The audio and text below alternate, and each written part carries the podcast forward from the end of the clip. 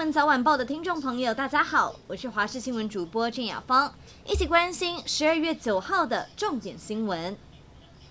二零二三亚锦赛的超级循环赛持续在台北大巨蛋进行，不过今天下午日本跟韩国的比赛出现了意外插曲，日本队的第四棒外野手冯泽林介守备时为了接球，直接冲撞全垒打墙，结果就把保护垫踩出了一个洞。冯泽临介也因为扭伤被担架抬下球场，赛后前往北医接受检查，确定没有大碍，骨头也没有受伤。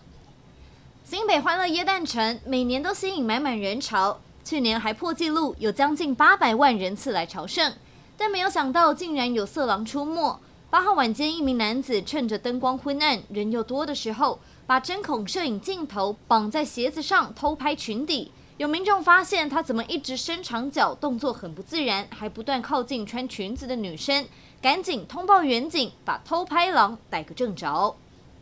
政治焦点：蓝绿白总统参选人为了居住政策隔空交火，针对国民党的侯友谊日前推出青年购物免头期的政见，民进党的赖清德批评恐怕对年轻人没有注意，而民众党的柯文哲也质疑是在图利厂商。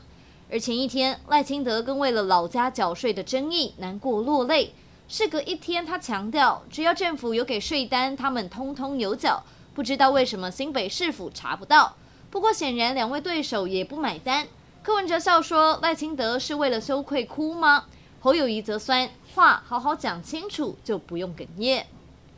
即将登场的总统大选受到国内外密切关注，而国际媒体聚焦台湾的程度也更胜于以往。法国媒体也特地来台采访，探讨台湾对国族认同的辩论日增。澳洲学者也指出，中国施压民主国家的策略越来越无效，像是习近平在上次大选前大谈“一国两制”，结果适得其反，于是他在今年大选前就变得安静了。但在此同时，中国军方持续扰台，甚至在台湾周边进行罕见的夜间军事活动。美国白宫国安顾问苏利文。今天也在首尔和日韩两国国安高层来会面，并且重申他们会维护台海的和平稳定。